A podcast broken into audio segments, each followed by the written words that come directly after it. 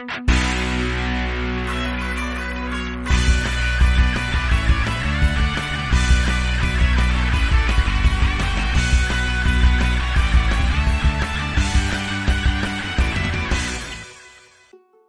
if? Et si on faisait son stage de master en biologie dans un studio d'animation? Juste et si? Juste imaginer ce qui pourrait se passer. On pourrait ne pas valider son master, ou on pourrait peut-être être embauché chez Ankama pour animer, je ne sais pas moi, la deuxième saison de Wakfu. Et si on travaille chez Ankama, son apogée, peut-être qu'après on pourrait travailler pour plein d'autres projets incroyables. Du jeu vidéo à Disney Bah oui, pourquoi pas après tout, en 2009, on a travaillé chez Ankama, et qui sait là-bas, on a peut-être rencontré Run, l'auteur de Mutafukaz. Et peut-être même qu'on est venu pote avec ce Run. Et que dix ans plus tard, après une partie de Red Dead Redemption 2, on s'est dit, imagine Angelino dans un western, je sais pas moi, en 1886. C'est marrant, non? Bien, et si on en faisait une BD? Juste, imaginez. Peint sur la planche, chapitre 32, Simon Hutt. Avant de vous laisser avec Simon, et cela si ce n'est pas encore fait, je vous invite à vous abonner et à laisser un avis sur Spotify ou Apple Podcast, cela nous aide énormément. Vous pouvez également nous laisser un commentaire sur Spotify et on vous y répondra au prochain épisode. Il y a également la possibilité de nous soutenir via Tipeee, tous les liens sont dans la description. Sur ce, je vous souhaite un excellent moment en compagnie de Simon Hutt. Euh, J'ai fait mes recherches sur toi, euh, Simon. Ouais. Et attention, selon ton LinkedIn, Aïe, aïe, aïe. tu es art director, concept artist, cara designer, background artist, flash animateur, euh, illustrateur 2D, color artist, animateur 2D, key designer background, auteur de BD. Euh, pas mal. Ouais, ouais, ouais. ouais, Mais imaginons, on se croise et tu te présentes. Ouais. Tu me dis quoi? Ah, c'est long, hein. Je, je répète tout ça. Ah ouais? En anglais en plus, parce que LinkedIn est en anglais. Ouais, c'est vrai. Euh, ah oui, donc il faut- je me présente. Eh Ouais, ben, c'est ça. euh, c'est un bon exercice, ouais. Euh, là, en ce moment, en fait, ça dépend des périodes. En ce moment, je peux te dire que je suis directeur artistique Ok. pour une boîte de jeux qui s'appelle Splash Team à Montpellier.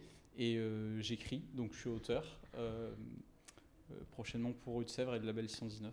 Donc en général, c'est très en fonction des Du moments temps. de l'année, tu vois. Il y a, y un peu un truc de. Martin Matin. Il y a un matin, matin. Quoi? Martin Matin, tu sais? Ah ouais Tu connais pas? Vas-y, vas-y. C'est un dessin animé où le mec, tous les matins, il se lève et il est différent. Genre, Ah un oui, coup, c'est un chevalier, un coup, c'est un. Ah ouais, ouais, ouais, ouais, c'est pas mal ça. Toi, il y a un peu de ça, mais dans les années. Alors il y a un peu de ça, mais ouais, c'est pas tous les matins.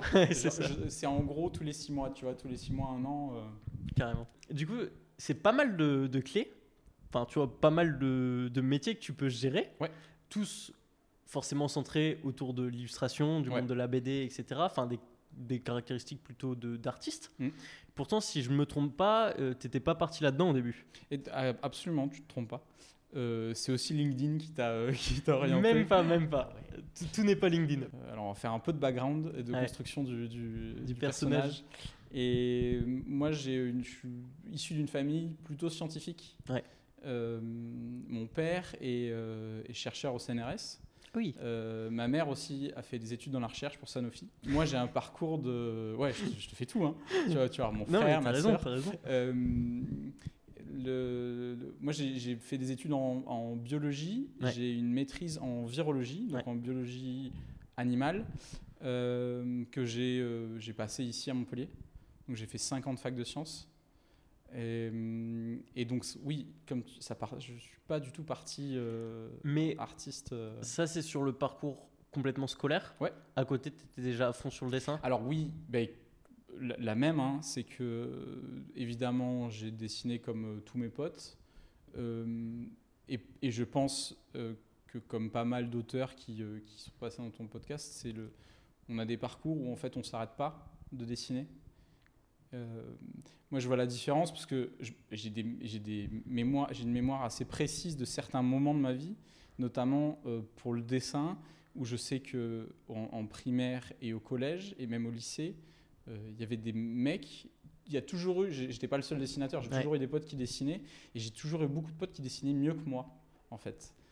J'avais des notes catastrophiques en art plastique. j'ai, et, euh, et en fait, la différence, c'est euh, juste que moi, je me suis pas arrêté. euh, je pense qu'ensuite, il y en a qui s'arrêtent de dessiner. Moi, je me suis pas arrêté. J'ai toujours dessiné en parallèle de mes études. J'ai même eu, il y avait des passages dans mes études en sciences, en fait, où tu fais de l'anatomie, où tu fais de l'observation.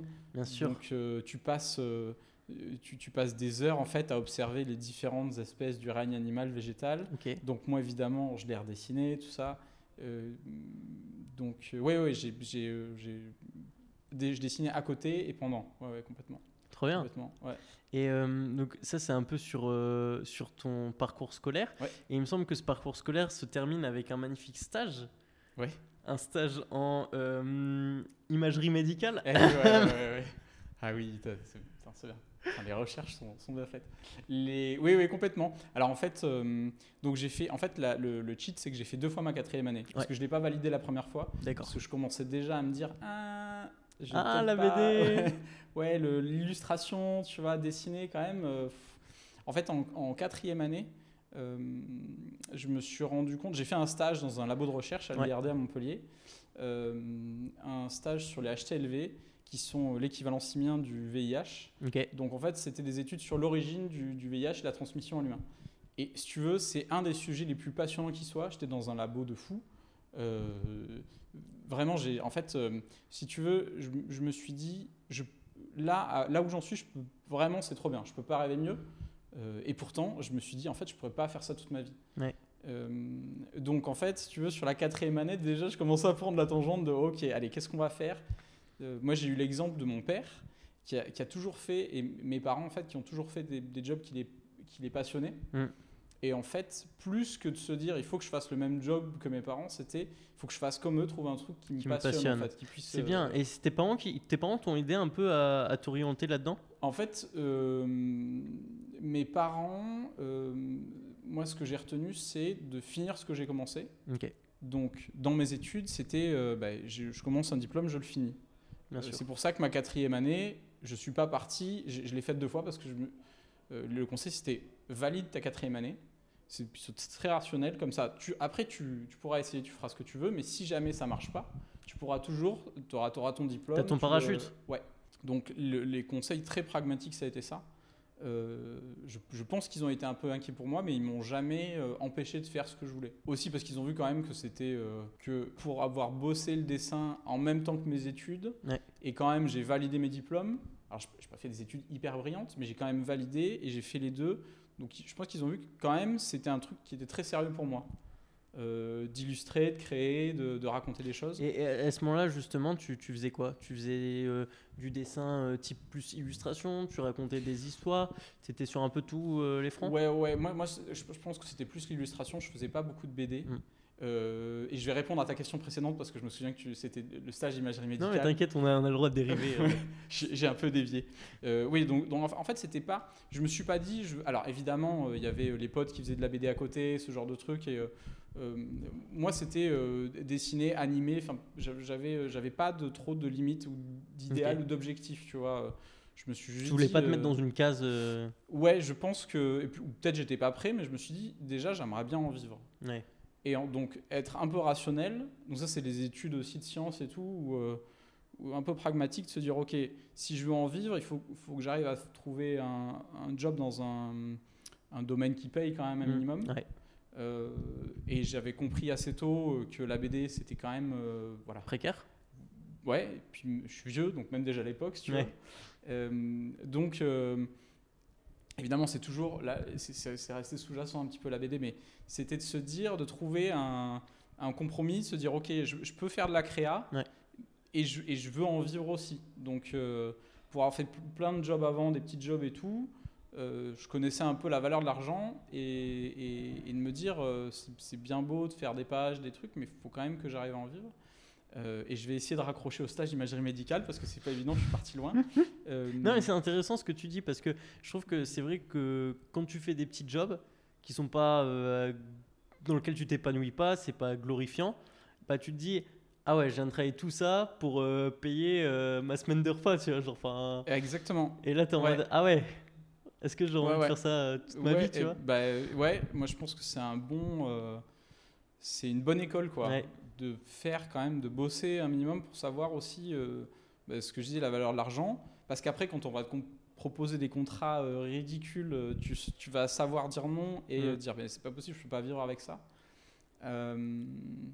Donc, en- alors je vais pas faire mon daron, mais clairement c'est bien, je pense d'avoir un peu d'expérience. Euh, en plus de, en plus de, évidemment, ouais. tu as, un objectif, un idéal de job. Je pense qu'il faut pas, euh, ouais, c'est bien de prendre de l'expérience avant, c'est bien de ne pas se braquer euh, tôt et, euh, et de prendre, euh, ouais, et de prendre de l'XP là où tu peux en prendre. Euh, et, et- et je me suis dit ça en fait, donc au sortir de mon premier stage, donc qui était, qui était à l'IRD, sur ma première quatrième année, je me suis dit ok, allez, je vais faire du dessin, mais quand même je vais valider, je vais refaire ma quatrième année. Il me restait quelques modules et j'avais un stage. euh, un- je devais refaire un stage en quatrième année. Forcément. Et je me suis dit, bon, allez, euh, il faut que j'arrive à trouver un truc pour faire un stage euh, dans le- au moins le graphisme, tu vois, pour être un peu global, pour commencer à toucher un peu à ces métiers-là. Et à ce moment-là, j'avais un pote qui bossait deux rues derrière, là, à Montpellier, dans un studio qui s'appelait le studio On-Off. Euh, mon pote Ben, qui travaillait là-bas en tant qu'intermittent du spectacle. Et donc j'en étais là à me dire, ah, euh, en fait, on, on se connaissait, on, on dessinait à Montpellier. On s'était rencontrés, je vais encore dévier, mais promis, je reviens au stage. On s'est rencontrés euh, dans les, les ateliers que donnait Renault. Euh, donc Renaud Le Maire et Salim à Ikoku, une librairie qui était une rue derrière. Ok, Euh, donc vraiment à côté Ah de. ouais, là on est à l'épicentre, tu vois, de, de tout. En même temps, Montpellier c'est pas hyper grand, mais donc euh, je remonte. Donc on s'est rencontrés euh, au cours de, de- de BD de Renault. Euh, donc mon pote Ben me dit, bah euh, viens montrer ton book. Je m'étais quand même fait un petit book, euh, bon un peu éclaté, mais j'avais un petit book et, en fait c'était un tout petit studio et donc ils cherchaient des stagiaires, donc j'y suis allé. Et donc, le défi, ça a été de faire valider ma convention de stage par la faculté de sciences de Montpellier, un stage dans un studio d'animation. Et c'est ça. Et donc, l'intitulé, comme tu l'as dit, c'était euh, bah, j'ai fait un stage euh, en imagerie médicale. Mais ça, c'est c'est du Voilà. génie. C'était. Mais qui, C'était- qui a eu cette idée? Je sais pas, j'ai un peu transpiré à me dire comment je vais raccrocher le truc, comment ils vont pouvoir me valider le stage et tout. Donc euh, bah, c'était, euh, je suis allé, euh, je sais plus, au bureau des stages et tout. Je dis bah voilà, je veux faire, un, je vais faire un stage en graphisme, je vais faire de l'imagerie. Il me dit ah oui, ok, ça, ça pourrait se rapprocher de quoi? Je crois qu'ils ont été quand même assez cool en essayant eux aussi de chercher, en disant ah peut-être on pourra raccrocher en, faisant de en disant imagerie médicale. Voilà. Ouais, ils ont été souples. Ouais, c'était voilà. Donc donc j'ai pu valider, j'ai pu faire valider mon stage Incroyable. et avoir ma quatrième année Et- en faisant des dessins animés dans un Et ça, studio c'est fort. Quoi. Et donc là, tu pars sur 6 mois de stage? C'était, c'était ça, peut-être même un peu moins. Oui. Ouais, c'est Ok. euh, à peu près six mois de stage. Et ensuite, en fait, euh, bah, j'étais pris en intermittent. Hum. C'était sur du flash à l'époque? Exactement. C'était de l'animation Flash. Sur Flash, euh, je sais plus. euh, c'est- je sais plus la numérotation parce que c'était vraiment le- l'ancêtre. euh, Franchement, moi je, je connaissais pas spécialement le logiciel, du coup Ouais. quand j'ai préparé l'interview, j'ai été regarder à quoi ça ressemblait. Ok. Force et Ouais. honneur, hein, que... hein T'as vu, hein Euh, Ouais, c'était. euh, Et puis on faisait du, vraiment de l'image par image. Ouais. Alors le principe de Flash, Flash c'est que c'est les premiers logiciels qui ont utilisé des marionnettes pour, euh, tu sais, pour animer. Ouais. Mais nous, on n'utilisait pas du tout ces techniques. Ah ouais C'était vraiment euh, image par image.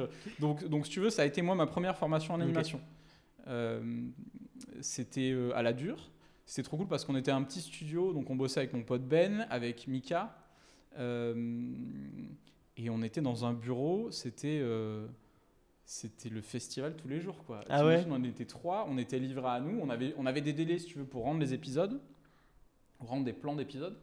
Donc euh, des fois on dormait tard, enfin on, on se couchait Ouais, tard, ça, on faisait les trucs, euh, j'en faisais même chez moi. euh. Parce que le- vous étiez dans les, les locaux de on-off ou pas Ouais, c'est ça. Ok, ok. Ouais, ouais. On était donc les locaux de neuf, donc deux rues derrière. Il faut imaginer un, c'était un grand appartement montpelliérain euh, avec la, la particularité, c'était dans des hôtels, dans une espèce de vieil hôtel privé. Donc c'est des, tu rentres, c'est des grandes portes cochères avec une cour au milieu. Ok. Euh, et donc les apparts se distribuent comme ça autour de la cour. Donc on avait un, un appart avec les bureaux qui étaient distribués autour d'une espèce de cour centrale. Et puis, euh, et puis à 4 heures, on s'arrêtait, il y avait des potes qui venaient, on faisait le goûter au milieu du truc. Incroyable. c'était. puis faut, en plus, c'est à Montpellier, si tu veux, donc tu peux faire ça quasiment toute l'année. Ouais. C'était incroyable. Intermittent du spectacle en plus. Donc. euh, Oui, parce qu'à la fin de ton stage, Hmm. tu passes en intermittent du spectacle. Exactement. Ok. Ouais, je, je passe en intermittent. Je sais plus combien de temps je fais d'intermittence, mais peut-être 6 mois, 1 an. euh, Et là, euh, ch- ch- chez eux. Et là, ça part au Japon? Exactement. Et Incroyable. donc, la magie de l'intermittence. Qui fait que bah, j'ai plus de taf, mais c'est pas très grave pendant- parce que pendant, je sais que pendant six mois, pardon, je sais que pendant six mois, euh, j'ai encore des ronds. T'as l'équivalent du chômage Ouais, euh, de l'intermittence du Exactement. spectacle. Ok. En fait, c'est des genres de crédits que tu dois valider un certain Ouais, nombre d'heures travaillées ouais, et euh, ça te valide. C'était alors à l'époque c'était 507 heures Mm. euh, ou un certain nombre de cachets, mais en fait on bossait beaucoup. Ouais. Si tu veux les validations d'heures, c'était euh, assez facile à faire parce qu'on avait un équivalent de salariat en fait. euh, on faisait peut-être euh, Tu faisais deux mois en un mois. Ouais voilà. Non, vraiment on bossait beaucoup. Euh, donc euh, bah, arrive la fin de la mission. Ouais. Et donc euh, bah, j'ai un peu de temps. Et on se chauffe avec Renaud, Romain, avec, euh, on était cinq potes euh, à se dire, bah vas-y, euh, on avait tous un peu de disponibilité parce que les autres étaient auteurs BD, tu vois. C'est ou, ça. Très flexible. ouais, c'était bon. Et, et on se retrouve tous à se dire, bah en fait, on a le, on a le créneau, on part au Japon, on a les ronds. Moi, j'étais payé pour, pour en vacances. Enfin, c'était, si tu veux, c'est un espèce d'alignement de planètes où on est parti un mois. On est parti un mois, on a loué un, une, euh, comment on appelle ça, des guest house. C'est des espèces de chambres dans des appartements qui sont réservés pour les étrangers. euh, Dans, le- dans le centre de Tokyo. Incroyable. Et donc on a, on, a fait un mois là-bas avec une petite parenthèse à Kyoto, on a un peu bougé, euh, à se coucher tard, à aller chercher euh, des boissons dans les distributeurs, à aller au combini, acheter des onigiri pour, parce qu'on était complètement décalés. Euh, à, euh, ensuite à faire des escapades en solo la journée, puis à se retrouver le soir au McDo ou dans des restos pour faire le débrief de la journée, manger une glace et jouer à Monster Hunter. C'était du plaisir à 100%. À mes mecs sur des PSP craqués. Enfin, c'était, la folie, quoi. C'était vraiment. euh, Ouais, ouais, c'était, assez fou comme expérience. Et, euh, ouais, et, et ça, ouais, ça a duré un mois. Et c'est, un, moi, c'est clairement un jalon dans ma vie de. ok, voilà, ça m'a permis de faire le point aussi, de se dire voilà, j'en suis là, Qu'est-ce que j'ai tu veux commencé faire à bosser, qu'est-ce que je vais faire après? J'ai capté que je voulais continuer à faire ça. hein. Tu y fais? Bah ouais. T'étais, En plus, tu étais entouré de personnes qui te ressemblaient par leurs envies, etc. C'est- moi, c'est là où j'ai eu de la chance aussi, c'est que j'ai eu, euh, j'ai eu un entourage. Donc, donc, en fait, si tu veux, euh, je fais, je, donc je finis mes études au lycée, je commence la fac de sciences. Ouais. Euh, et genre en deuxième année, je donne des cours de soutien en mathématiques. Ok. Faut voir mon niveau en maths. Je donnais des cours de soutien vraiment désolé pour les, que j'ai eu en soutien, mais T'as ruiné une génération. ah ouais, c'est dur, hein. euh, bah, ils n'ont pas fait ça derrière, hein, clairement. et donc, et je donne euh, des cours de soutien au cousin d'un pote, euh, au cousin de Benoît, qui, est, euh, qui est caméraman euh, et réal, euh, qui suit Renault. C'est lui qui fait tous les making-of de Ah, Renault. mais c'est le, demi le beau-frère de Renault. Exactement. Maintenant, à l'époque, c'était mon. Enfin, et c'est toujours l'un de mes meilleurs potes. En fait, on se connaissait. Alors, je, je te fais, si tu veux, Wow. tout l'ordre de tous les personnages. Après, tu vas devoir faire un petit tableau récapitulatif Ah, mais vraiment. l'intégration derrière. Euh, donc, euh, donc Ben, c'est, euh, on se connaît depuis le primaire en fait. Ouais. C'est pareil, Montpellierin. Euh, et donc, euh, je sais plus pourquoi j'en ai, j'ai sorti, euh, j'ai sorti son nom. Euh, Parce donc, que tu oui. donnais des cours de maths. Ouais, voilà, c'est. À, à son, à son cousin qui me dit Ah, mais il y a. il y a des, il y a, si tu veux faire, il savait que je dessinais et tout, lui aussi dessinait. Il dit Viens, il y a des cours de BD qui sont donnés par des mecs dans un sous-sol d'une librairie, dans une cave à Montpellier, tu sais. Je fais Yes, évidemment, je vais y aller. Donc c'était au sous-sol de la librairie, de la librairie Ikoku qui était une rue derrière, comme je disais. Et donc. euh, et donc c'est là-bas que j'ai fait, en fait, euh, j'ai connu les- mes premiers potes dessinateurs. Euh, parce qu'en fait, avant, je te disais, il y en avait un peu au primaire, tout ça à l'école, mais ça, là, en fait, je, suis- je suis arrivé avec des gars. Renault, en fait, c'était c'était 2005-2006, juste avant de publier Dreamland. Ok. Donc, si tu veux, j'étais entouré de mecs qui étaient quand même assez carrés, qui avaient des objectifs clairement d'édition, de BD, tu vois. De, euh, donc, mon pote Ben qui euh, bossait dans un studio de jeux vidéo, dans un studio d'animation qui m'a fait Ouais. rentrer après, on s'est rencontrés là. Que des mecs très forts, qui, qui te motivent, poussent vers le haut, qui te fouettent aussi. Ah ouais Euh, ouais, ouais, ouais, je me rappelle d'un. On est parti à Angoulême, la première fois que j'ai fait Angoulême, je pense. Je sais pas si c'était le premier Angoulême de Renault ou le deuxième. Où il était en dédicace, tu veux dire? Ouais, c'est ça. invité, ok. Ouais. Euh, et on va là-bas, il réussit à nous avoir des passes, genre staff Pika. Évidemment, il avait pas mis les. Il avait fait. des- Voilà, tu, tu connais le personnage. euh, il y avait des fautes à tous nos noms exprès, si tu veux. Enfin, c'est- parfait sur les badges. Et, euh, et, on, et on trouve un truc à squatter pour dormir là-bas. Il neigeait. C'était, c'était, les, les conditions, je leur ferais pas comme ça aujourd'hui. C'était fantastique en fait. Ouais. Donc, donc c'est pareil, c'est un peu comme euh, des étapes comme le Japon. Il y a, il y a cet Angoulême là. Donc, donc des moments avec des mecs qui pareil, qui partagent la même passion que toi Ouais. Euh, et qui, ont, qui sont hyper déter, où euh, tu te dis, ok, bah, en fait, c'est possible, et euh, on a rigolé pour, pour l'instant, mais maintenant, si tu veux vraiment te mettre dedans, euh, je me rendais compte de la quantité de boulot qu'il y avait, de, des marges de progression aussi qui Mm. étaient, euh, bah, mon niveau, celui des autres, si je veux en arriver là, bah, il va falloir que je continue à bosser tout le temps. De voir aussi que quand, quand tu dessines tout seul, ou il y avait un peu des forums, tu sais, à l'époque, sur Internet, c'était, bon, l'ancêtre de tout ça, où, tu- voyais, tu commençais à voir des mecs, en fait, tu sortais de un peu de ton, ta zone géographique, Ouais, tu voyais des mecs hyper balèzes tout le temps. c'est ça. Euh, et ça, c'est un truc aussi où j'ai vite compris que euh, je serai jamais le meilleur, en fait, en dessin. Euh, Il y aura toujours des gens plus forts, ou, que tu... Peut-être même pas plus fort, mais t'es pas objectif et tu vas dire putain celui-là il déchire, c'est exactement ça que je veux faire. Je sais, j'ai vite compris que j'aurais ça toute ma vie en fait. Ouais. Euh, et moi c'est du coup c'est devenu une motivation de bosser avec des mecs euh, qui, qui étaient très forts. Que tu considères comme meilleur, ouais. Ouais, euh, pour moi, c'est c'est la meilleure façon d'être tiré vers le haut et d'être boosté. Et, et tu vois, c'est hyper bien que tu le vois comme ça parce que j'ai l'impression que pour d'autres personnes, c'est un- une vraie maladie, tu vois, la comparaison. Ouais, Il y en a Oui, qui, bah ouais, qui vivent ouais, hyper ouais. mal alors que toi, tu as l'air de- d'en avoir tiré plein profit et ça, c'est stylé. ouais. Après, tu sais, c'est l'esprit un peu cartésien, scientifique, formation. Ok, ça, c'est les faits. De toute façon, je sais euh, où j'en suis et je sais que euh, ça, c'est, je sais qu'en face de moi, si je vais dans cette voie-là, je vais aller dans un mur en fait. Si je m'obstine à me dire euh, non, bah, je serai jamais assez bon, je pourrai jamais commencer à faire les choses parce que je suis pas assez bon, Ouais. j'ai, pris l'autre voie de me dire bah, j'ai le niveau que j'ai, je vais bosser au maximum pour, pour, pour m'améliorer, pour, pour level up. Mais il y a plein de gens qui l'ont fait avant moi. Il y a plein de gens qui sont capables de faire plein de trucs. Donc pour- pourquoi pas moi Pourquoi pas moi? Et euh, oui, c'est clairement ce- ce- cette espèce d'état d'esprit là que, que je garde, euh, Ah, que j'essaie de garder depuis ouais, aussi. Ouais. Et, euh, pour revenir sur la timeline, Ouais.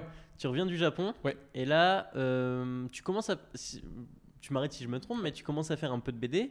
Ouais. Et euh, tu t'apprêtes à presque un chapitre de fini. Et là, Exactement. tu, tu vois une annonce de Ankama. Ouais, ouais, ouais, ouais, c'est fou. C'est sourcé quoi. C'est sourcé, cool, c'est sourcé. trop bien. Euh, et ouais, alors je rentre du Japon et j'ai plus de taf et euh, je pense qu'il me reste 2-3 mois, tu vois, d'intermittence. Ouais. Et là, je me dis, ok, bah, j'ai pas trop le choix. Si je veux continuer à bosser, il va falloir que je passe des entretiens, des tests, ce genre de trucs pour trouver du taf. Donc je traîne sur les forums d'animation. Et donc, euh, et entre temps aussi, quand je bossais avant, Ankama commence à sortir Wakfu, premier dessin animé. euh, Enfin, je, je dis premier dessin animé. Il y en a eu aussi avant, mais euh, dessin animé franco-français, produit à Roubaix, avec une qualité d'animation, de production qui était très élevée. qui était insane. On regardait les trucs avec mes potes, donc avec Ben au studio derrière, pendant les goûters, tu sais, on regardait les épisodes, on disait putain, c'est ouf la Ça qualité. n'a pas tant euh. vieilli. hein. Ça a pas ça fait un moment que j'ai pas re- regardé, mais parce qu'il y a aussi, alors aussi on regardait ça parce que c'était du flash, c'était Mm. c'était le même soft que nous, mais à un niveau si tu veux. euh, après, après quand tu bosses, à, quand tu une fois dans la production, tu vois qu'il y a ces flash mais avec énormément de plus-value. Justement, tu as beaucoup de tradis. Il y, y a quand même un savoir-faire dans Wakfu et dans dans, la, dans, les- dans ces productions en Kamala. Euh, avec des mecs qui sortent des gobelins, des animateurs japonais, euh, avec beaucoup de tradis et, et une exigence de qualité Ouais, bien sûr. euh, qui fait toute la différence en fait avec le reste. Donc, euh, donc, si tu veux, je regardais Wakfu avant et je me dis, et donc je traîne sur les forums et Ankama euh, cherche des animateurs Flash. Et à l'époque, les animateurs Flash, c'était plus des gens, la grande partie des animateurs Flash, c'était des mecs qui faisaient des bannières pour les sites, tu Ouais, sais, bien euh, sûr. la grande époque des bannières, des Presque sites des gifs, en fait, euh. Ouais, voilà, c'est ça avec des slides, des parallaxes, ce genre de trucs. Et il y a pas, déjà, il n'y a pas beaucoup de formations, voire très peu en animation flash, Ouais. tu vois, euh, pour le dessin animé. Il faut mettre en contexte aussi, ça doit être 2007, 2008, quelque chose Exactement, comme ça. ouais, ouais, c'est ça. YouTube est créé, mais c'est tout. quoi. Enfin, y a c'est- pas, euh, C'est le désert, mon gars. Ouais, c'est le- la, la, ouais. Tu peux pas te former comme tu te formes aujourd'hui.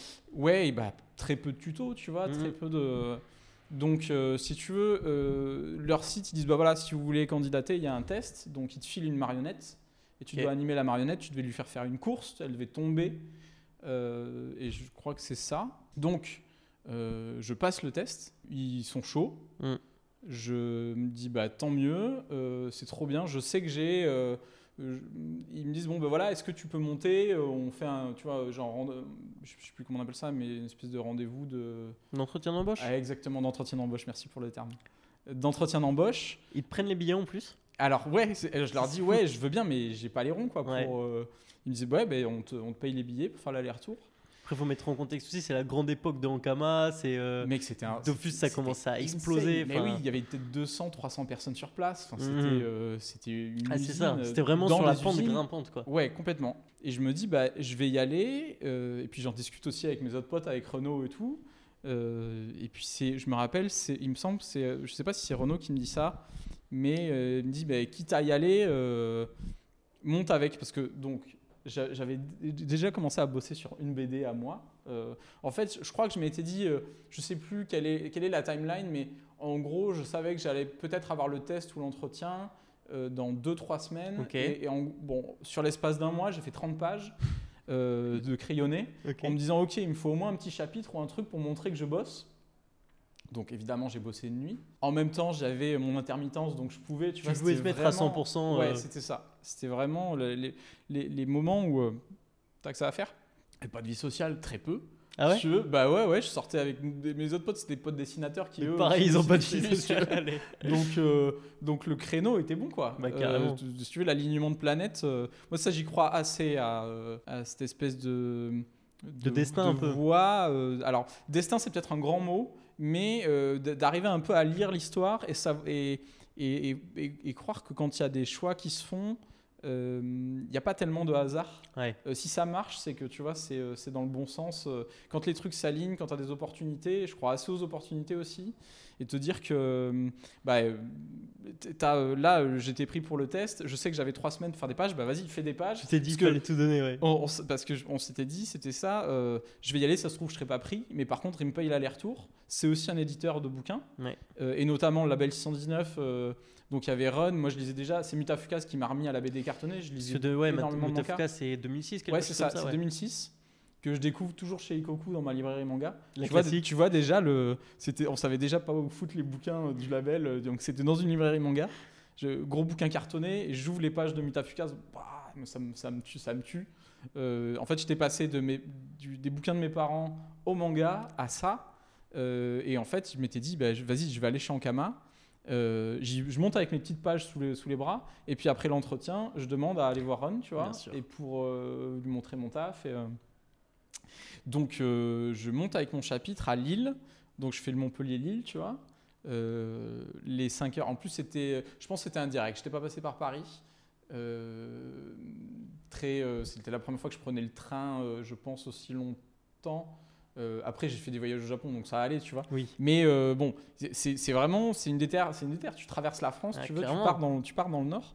Euh, donc je fais l'entretien Et à Roubaix, qui plus est. à Roubaix, euh, fantastique. Tu vois, tu arrives à Lille, tu prends le métro automatique. euh, qui est long en plus faire- pour aller à ouais, Roubaix. hein. C'est bien, hein, tu t'enfonces dans le Mordor et tout. ça. Euh, tu descends boulevard d'Armentières euh, sous la drache, tu vois. C'est euh, le Ça, décor gardé des planté de expressions. Ouais, bien sûr. Ouais, ouais, ouais. C'est bien. Ah bah euh, ouais, ouais, ouais, si, si, j'en ai gardé parce que euh, après, non mais il y a tout un contexte. Euh, on n'aura pas le temps. Euh, et donc je descends, je vais passer mon entretien d'embauche avec les directeurs d'animation qui étaient Tico et Curie à l'époque. Et donc ça se passe bien. Euh, ils me disent bon bah écoute euh, franchement je- Pour nous, a- euh, go, ouais, pour nous c'est ok. Quand est-ce que tu peux commencer Mm. tout ça? Et donc je pense que j'ai commencé une semaine ou deux semaines après? Je, je sais plus j'ai plus exactement Mm. le délai en tête. Et, et donc je fais à la fin de l'entretien je me dis mais est-ce que je peux quand même je peux aller voir Run et Ouais. tout c'est possible? Ils disent bah ouais vas-y. Donc tout était dans les mêmes locaux.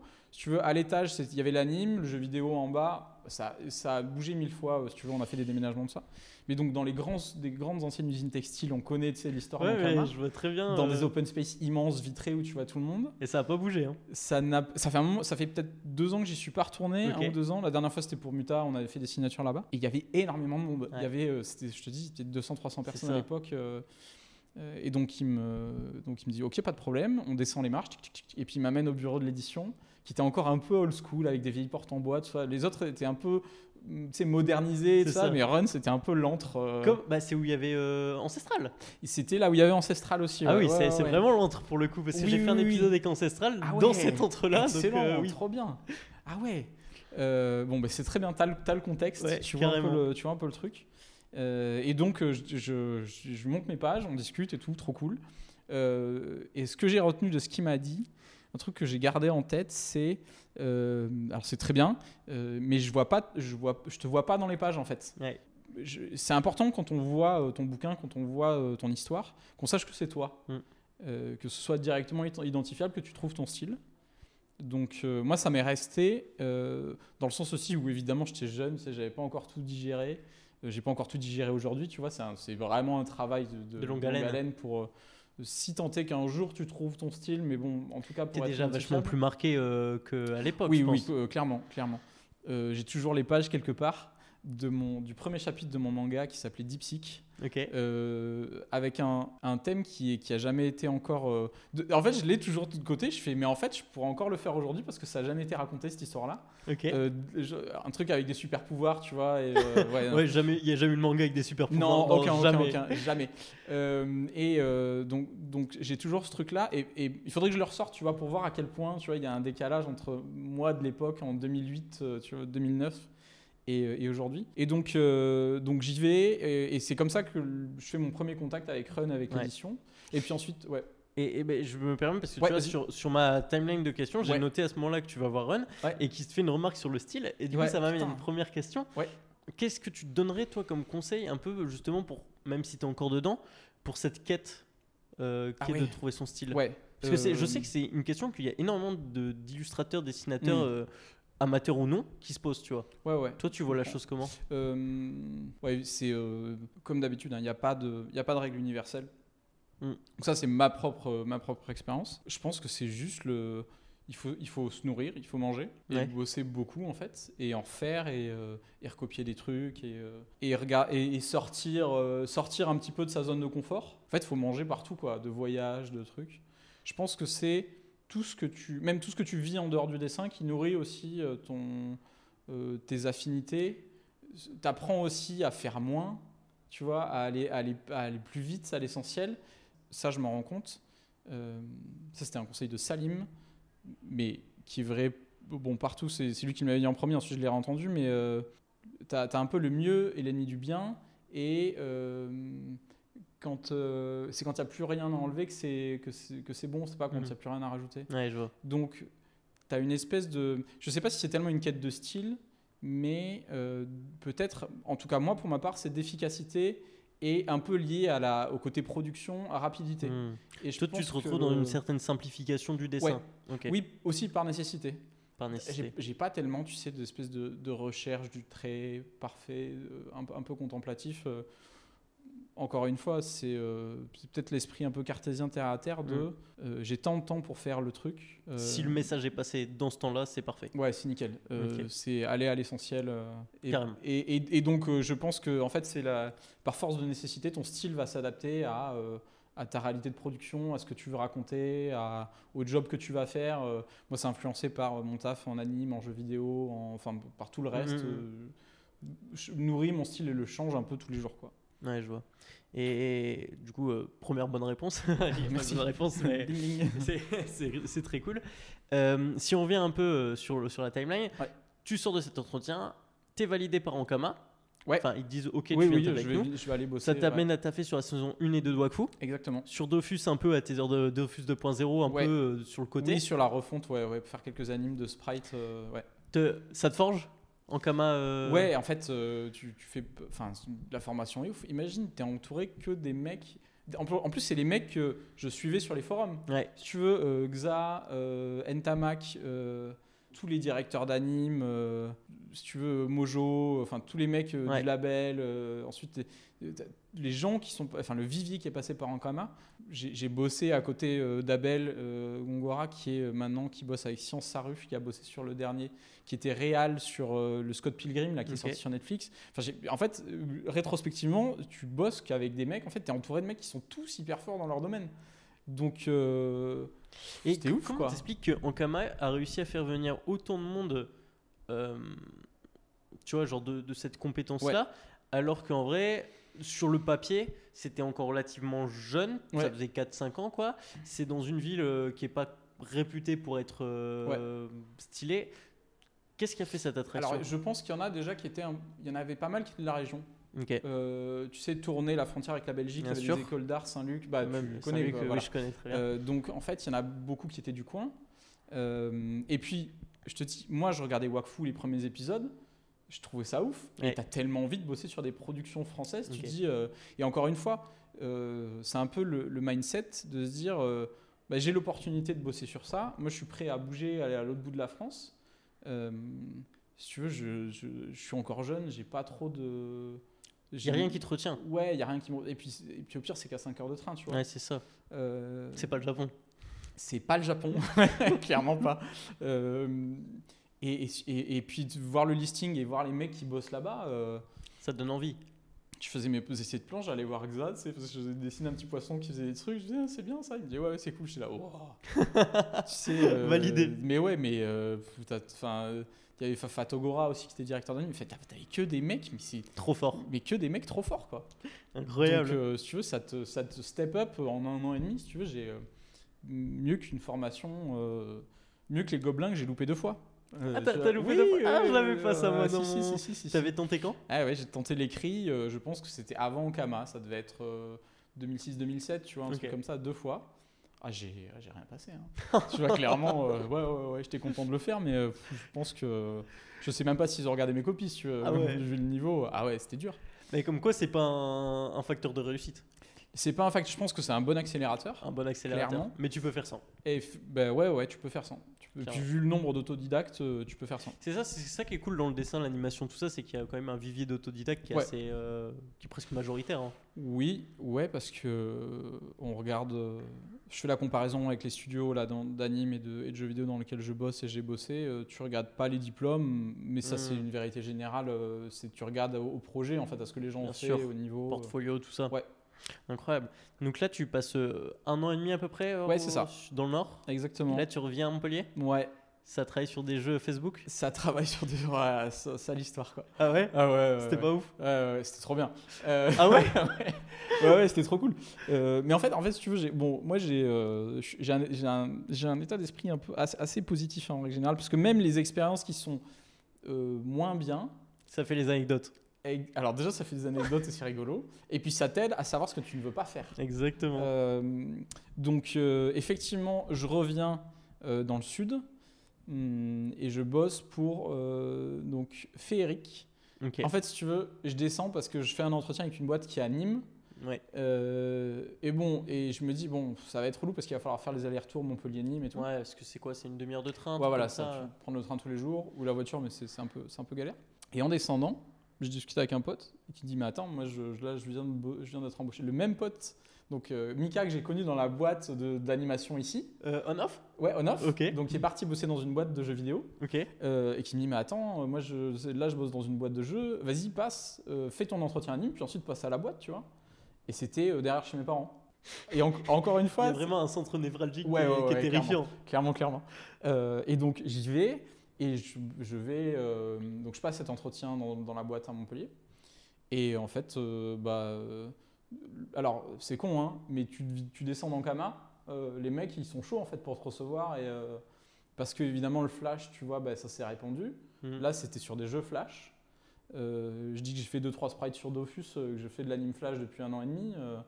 les mecs sont chauds. Bien sûr. Donc je suis pris et euh, c'est là que je commence. euh, parce que sala- euh, en Kama, j'étais salarié. Ouais. J'étais plus intermittent du spectacle, Bien j'étais sûr. salarié. Et je vais raccrocher avec l'entretien d'embauche. Oui, c'est là le lien bar. Au bar, ouais, donc, exactement. ce genre d'entretien d'embauche où tu bois des coups, en fait, c'est les meilleurs entretiens. Et Emmerich me dit, bah voilà, là, on sort un prochain projet qui est un, un beat'em up Ok. Euh, qui s'appelait pas encore Combo Crew à l'époque. Et il me dit, on cherche un directeur artistique. Et toi, Beat'em Up, tu kiffes Et moi, je suis, euh, je suis gros fan de Street of Rage 2 Ok. de l'époque Mega Drive. C'est, euh, ça fait partie de mes meilleurs souvenirs. Donc en fait, je sors de, on fait des jeux Facebook, des, des, des, des farming pas, pas des farming simulateurs, des Cityville, ce genre Ouais. de trucs, très cool, machin. Mais là, c'est, tu vas faire de l'ADA sur un beat'em up. Donc tu vas te faire, un- tu vas te- devoir créer un univers, euh, cara design, euh, décor, euh, tout en Parce 2D. que jusqu'à présent, euh, t'étais sur euh, de la créa déjà, directeur artistique et tout ou non, pas du tout. euh, Non, non, non. C'était plus descendant. tu- Ouais, ouais. Je On te bossais avec les- Mika qui était directeur artistique et moi j'étais concept artiste après couteau suisse tu connais car designer FX animation tu vois tous ces trucs là ce qui était aussi le cas chez Game Bakers pour le coup j'étais DA de fait parce que euh, j'étais le on était deux artistes il y avait Chris il me semble qui, était le, qui, qui nous a rejoint, qui était, là, qui était animateur 3D. Et moi, j'étais DA et je faisais concept, euh, perso, décor, Mhm. euh, voilà, interface. euh.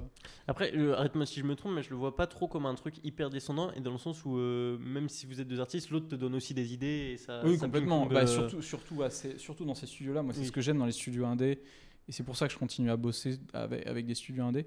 C'est que c'est euh, hyper organique. euh, que de toute façon, il faut mettre la main à la pâte sur plein de sujets. Et que, effectivement, euh, ça, ça marche. euh, c'est une synergie d'équipe. où Tu prends, euh, on s'échange les idées. ouais, ouais, c'est complètement, le- c'est complètement le truc. Ok, bah hyper stylé. Donc là, tu es sur Game Makers, donc avec Ouais. Speed, etc. Mm. Tu travailles notamment sur Fury, Ouais, ouais, ouais. qui fonctionne très bien. Je pense que c'est souvent Ouais. sur ce jeu-là, peut-être qu'on te fait des. Dont parle, je sais pas. Oui, euh, le- je pense que le plus connu de Game Baker, c'est Fury, ouais, Ouais. clairement. clairement. Du coup, ça, ça parle là-dessus, mais à côté de ça, il y a d'autres projets qui se font. Ouais. Et euh, moi, j'ai noté une liste. Ouais. Parce que tu as à la fois euh, travaillé sur des jeux vidéo, comme tu as Ouais. toujours fait, Ouais. mais et de l'animation, comme tu avais pu faire sur Wakfu. Exactement. Et notamment, tu vas travailler pour Nickelodeon, Cartoon Network, etc. Ouais. Disney, qui est un projet qui, je crois, ne paraîtra pas. Ah, c'est incroyable aussi comme. C'est fou. Euh, donc, ouais, j'étais encore avec Game Bakers. Et effectivement, tu as des phases de production où tu es plus ou moins euh, Occupé, ouais, ouais. occupé, euh, euh, donc, on finit Combo Crew. Mm. Euh, on fait TMNT, donc un jeu de Tortue Ninja. Et toi, Oh, tu comme un deuxième projet. Je suis ultra fan des Tortues Ninja. Après Street of Rage 2, tu vois, c'est mes. euh, c'est mes voilà, c'est. je- En fait, si tu veux, je peux pas rêver mieux, quoi. En fait, les mecs Nickelodeon a joué à Combo Crew. et Ils se sont dit, ah, c'est vachement bien. On sort, un- Michael Bay sort un film. Mm.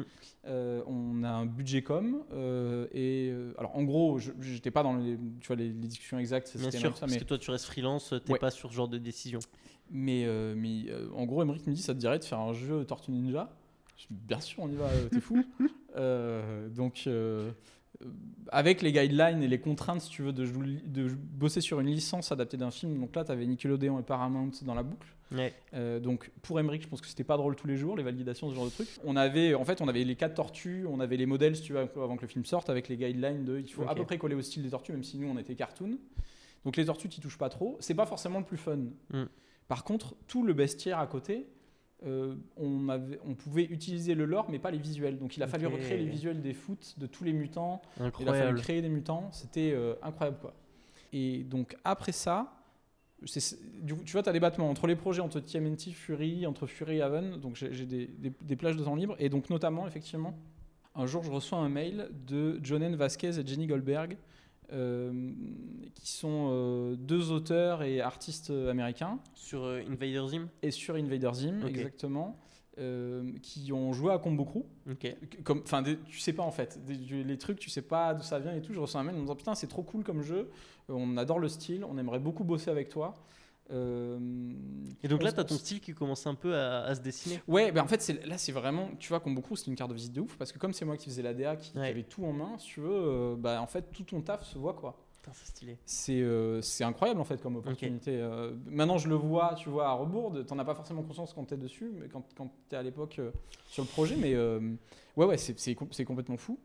Euh, je reçois donc ce mail là en me disant euh, on sait pas comment mais on a envie de bosser euh, avec toi euh, et je leur dis bah putain trop bien les gars Euh, alors je leur dis moi je suis en France et tout on discute un peu ils me disent ah c'est vrai que c'est chaud de bosser avec des artistes étrangers bon on verra si un jour ça se fait mais en tout cas on voulait, on voulait dire qu'on avait trouvé le truc trop cool Il kiffe ton taf. Ouais, voilà, si- s'il y, a- s'il y a moyen, euh, et vraiment sorti de nulle part, tu vois. Quelques semaines après, je reçois un mail signé.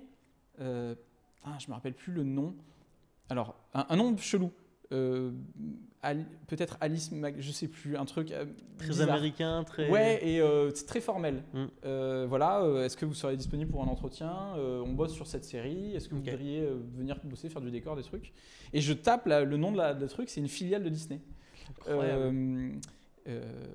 Alors, du coup, je suis, je, dors pas trop, tu vois. Je me dis putain, ça va être trop bien. Avec, en même temps, je reçois un mail de Johnny, de Jenny et Jonen qui me disent bah voilà, euh, là on bosse sur une série, est-ce que tu voudrais bosser avec nous? On bosse sur le pilote avec Titmouse, qui est une boîte de production américaine. euh, qui a sorti depuis euh, énormément, je, les ai plus en tête, mais énormément de prod, Netflix, ce genre de trucs. Euh, est-ce que tu serais chaud pour qu'on bosse ensemble et tout? Je fais bien sûr. Mais Quand est-ce que tu es dispo? Maintenant, tout de suite, là, je suis dispo quand vous voulez. Donc, euh, c'était avec des horaires décalés. Je bossais beaucoup parce qu'avec la Californie, tu vois, tu faisais les réus, euh, tu faisais les réus le soir. je bossais un peu tard la nuit, tu vois. pour faire la production de background et de layout sur ce, sur cette sur ce pilote-là d'une série qui s'appelle Very Important House, Ouais. qui, ont- qui- est écrit par Jenny et John M. J'ai pas tous les tenants les aboutissants, mais en gros, le principe, c'est que Disney file une enveloppe pour le développement de le, Ouais, du ça. pilote. Euh, ils achètent le pilote. Euh, là, il- donc le pilote est fait.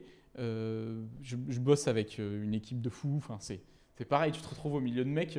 tu as un Dropbox partagé avec le taf de tout le monde. euh. Mais c'est ça, et en plus, toi, t'es, enfin, c'est un peu l'alien non, dans l'équipe? Parce Oui, que complètement. t'étais le seul français, non? Oui, oui, oui, j'étais clairement le seul français, tous californiens, tous avec de l'XP en anime et tout.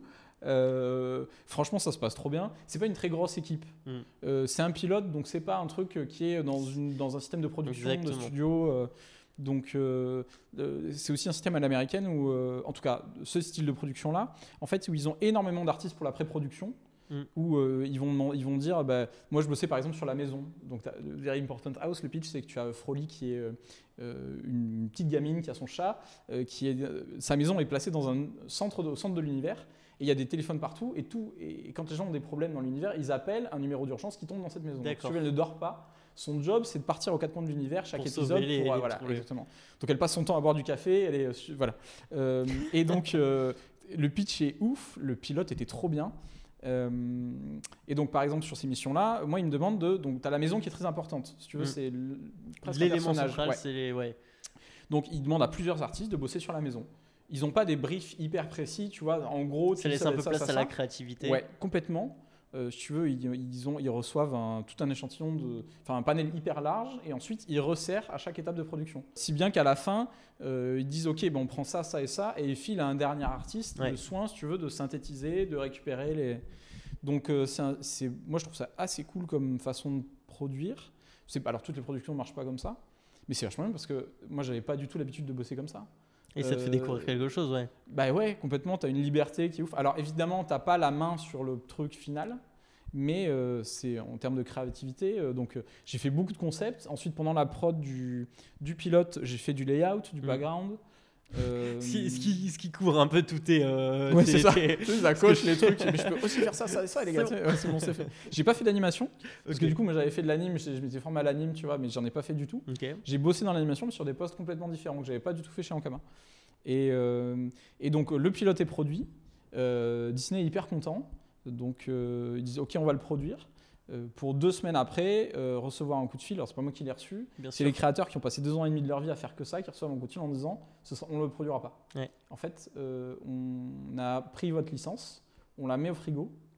Ça, ils étouffent un peu. Exactement. Parce que c'est. Alors, plein de raisons. De, de, c'est pas Disney, il n'y a pas que Disney qui fait ça. hein. Ouais. Mais en gros, ils produisent, tu vois, une dizaine de pilotes, ils en gardent un ou deux qui vont produire et tous les autres, ils les mettent de côté. Aussi pour éviter que, surtout quand c'est des trucs bons, que ça parte à la À la concurrence. concurrence, exactement. Donc, si tu veux, l'expérience était très cool, mais j'étais content de ne pas être à la place des créateurs, si tu veux, qui ont. euh, je pense que c'est- vraiment une sale expérience euh, pour le coup de. Ah, ça te met un gros coup au moral, je pense. ton, bé- ton bébé, si tu veux, qui euh, t'as passé deux ans et demi, trois ans à Tu bosser l'as plus, dessus, et euh, il tu l'as plus. plus. T'as mis toute ta créa à l'intérieur, tu y crois à fond. euh, voilà. Donc ça, ça fait partie aussi de, si tu veux, de, La réalité de aussi. la réalité du, du job et, euh, et des prods. euh, ouais. Donc, euh, pour avancer un peu dans l'histoire de. Simon, Ouais. euh, je le disais, tu as Ouais. travaillé pour euh, à la fois des dessins animés, pour des jeux vidéo, ça continue. Et on arrive, alors beaucoup plus loin, on fait quand même un, un sacré saut, mais euh, à, Mataf, à M- Mutafukaz, pardon. Ouais, ouais, ouais. C'est alors c'est pas c'est pas tant un, un- un grand. En fait, donc je en entretien d'embauche, je vais voir Run. Et puis je bosse chez Ankama, et ça. puis on devient un peu potes. Euh, moi, je traîne souvent avec euh, l'édition. Et puis, euh, il vient me voir, parce qu'évidemment, je lui dis, franchement, euh, si tu as besoin d'assistants et tout, moi je suis chaud, je peux te faire des trucs, des décors et tout, machin. Donc il vient me voir sur Mutafukaz 3. Euh, C'est vrai. Ouais. Ouais, j'avais. Ouais, euh, et, et je file un coup de main sur certains décors, certains cadrages, tout ça. Mm. Donc on commence un peu à bosser ensemble à ce moment-là. Euh, je fais la connaissance aussi de Blacky, donc de Ouais. Guillaume Singelin, qui vient en stage euh, et qui est sur la production de, euh, du premier Doggy Bags. Mm. Donc, Sur qui lance tu et aussi, tout. Ouais, sur lesquels je vais bosser plus tard. Donc si tu veux, la connexion, elle se fait là. Exactement. Je repars euh, à Montpellier, mais on reste quand même en contact, on reste potes. Je, fais, je vais de temps en temps à Lille Ouais. euh, avec Run et avec Mojojo. Euh, avec qui je bosse sur Doggy Bags. Euh, à un moment, on se dit, bah, ce serait cool de faire une histoire. euh, si tu veux, au milieu de tout ça, là, au milieu de je produis du jeu, je fais l'animation, j'ai que ça à foutre d'aller faire des pages de BD, si tu veux. Tiens, Euh, mais on se dit, franchement, ce serait trop cool et tout. On a... Moi, j'avais un petit scénar que j'avais bossé avec mon pote Mathieu Sancho, que j'ai name drop chez qui je bossais chez, chez Onoff, chez Onoff, chez Ferric. Donc je dis, bah vas-y, j'ai ça, peut-être on peut en faire un 30-40 pages pour faire un premier test. Pour, Ça, c'est aussi moins intimidant de commencer par faire 40 pages de BD, tu vois, une histoire finie, pas se lancer dans un truc C'est trop ça, gros. c'est euh, euh, un, un conseil moi qui m'a beaucoup marqué dans les épisodes que j'ai pu faire, c'est Anémine qui disait euh, faites des histoires courtes. Ouais. Au début, Ah ouais. euh, commencez par des histoires courtes. Ouais, c'est un bon conseil. hein. Donc je commence par ça, et puis en plus je n'étais pas tout seul, je fais avec Mojo, donc moi, donc en gros j'avais l'idée de scénar, on l'écrit à deux avec Run qui corrige, qui nous file des tips, on dessine à deux. Mm. Moi je fais les personnages, Mojo s'occupe des décors, on fait la colo à deux, on rebosse les dialogues avec Run, tout ça, et donc on produit, on, on publie dans le, premier, ah, dans le Doggy Bags 10 Ouais. notre première histoire euh, un peu commune comme ça d'équipe. C'est ta première expérience professionnelle dans la BD Ouais, ouais. Bah après euh, sur Muta, euh, je t'ai payé. Oui, c'est vrai, voilà. c'est vrai. Mais tu travailles, t'es payé par Ankama ou par le label? alors, je saurais même pas te dire. Franchement, je sais même plus Oui, comment mais- était qualifiée la presta, si tu veux. Oui, c'est vrai. C'est vrai que tu avais déjà fait. Première expérience. 3. Et alors, non. Alors, oui. parce qu'avant ça, j'ai bossé sur Dreamland un peu. C'est vrai assistant sur Dreamland. Mais sur, non. Sur le tome 3 aussi, tu vois. Je- il me semble que c'est le tome 3. T'aimes bien les tomes 3 Ouais, j'aime bien le tome 3. Euh, il me semble que c'est le tome 3. hein. Je vais dire une connerie. Ok. Il faut, faut vérifier euh, à la fin.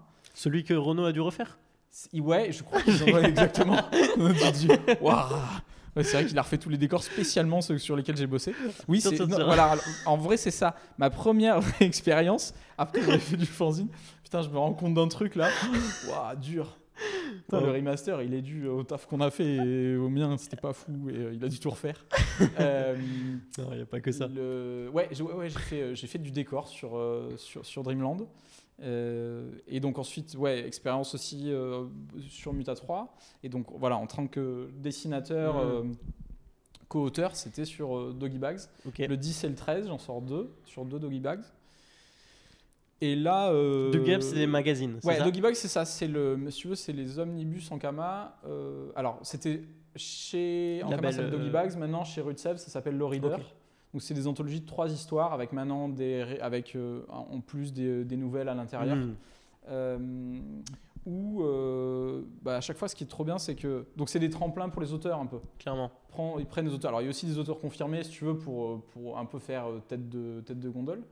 Euh, mais l'avantage, c'est que, comme je disais, moi, ça permet, et pour les jeunes auteurs, ça permet de faire un 30-40 pages euh, assez. euh, qui est beaucoup moins intimidant. Et puis, tu le fais pas seul parce que tu as une équipe édito euh, quand même d'auteurs confirmés. Ça, c'est très chouette. Ça permet de, aussi de faire, de dire, ben, en fait, quand tu es auteur, et comme le truc se vendait pas trop mal, tu peux aller ensuite, c'est un premier palier, te dire, ok, ben, regarde, mon Doggy Bag, il s'est vendu à 6-7 000 exemplaires. C'est un ce peu ton bien. book, tu vois. Exactement. Pour ensuite faire plus chez Ankama ou ailleurs, Mhm. mais ça te fait une première marche. Euh, donc, Et du coup, toi, c'est euh, cette première marche qui ouais. t'amène à travailler avec Run. Exactement. Run, donc, pour euh, ceux qui ne connaissent pas, celui qui a créé le label 619, Ouais. euh, qui est à l'origine du coup de l'histoire euh, Moutafoukaz, Exactement. et que du coup, on rappelle, tu avais rencontré à ton premier entretien chez Exactement. Ouais, ouais, ouais. Donc ouais, ça me, ça me permet de bosser ensemble.